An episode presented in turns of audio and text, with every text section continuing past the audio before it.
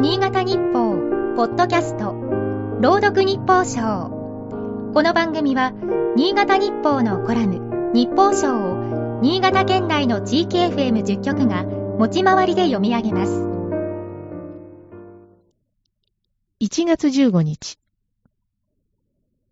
明治維新から間もない1873年、明治6年、皇居の火災で大乗官庁舎が類焼し、所蔵していた公文書や図書の大半が失われた。政府は直ちに公文書の復元に協力するよう各省に指示した。火災までに作成された文書を投射して提出するよう求めた。復元作業にあたる職員に支障がないようにと念をしもした。行政の文書管理の大切さが十分に根付いていない時代でありながら、公文書を守り抜こうとする政府の姿勢が伝わる逸話だ。書類整備の完備は結局外交の勝敗を決する。こう述べたのは戦前の外交官で外務大臣も務めた石井菊次郎である。米国との間で中国での日本の特殊権益などを規定した石井ランシング協定で知られる。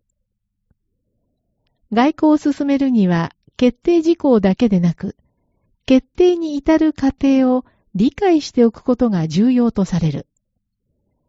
公文書をきちんと残さなければ、国益を損ねることになる。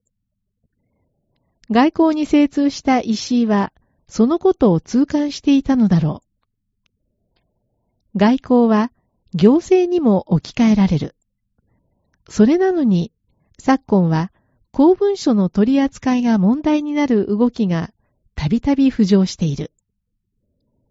森友学園問題をめぐっては、決裁文書の書き換えが明らかになり、首相主催の桜を見る会では、招待者の名簿が破棄されていた。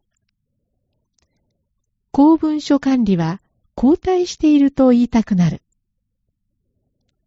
東京の国立公文書館では、15日から近現代の文書管理の歴史と銘打つ企画展が開かれる。先日の紙面が報じていた。冒頭で紹介した消失書類の復元への協力を指示した文書も展示される。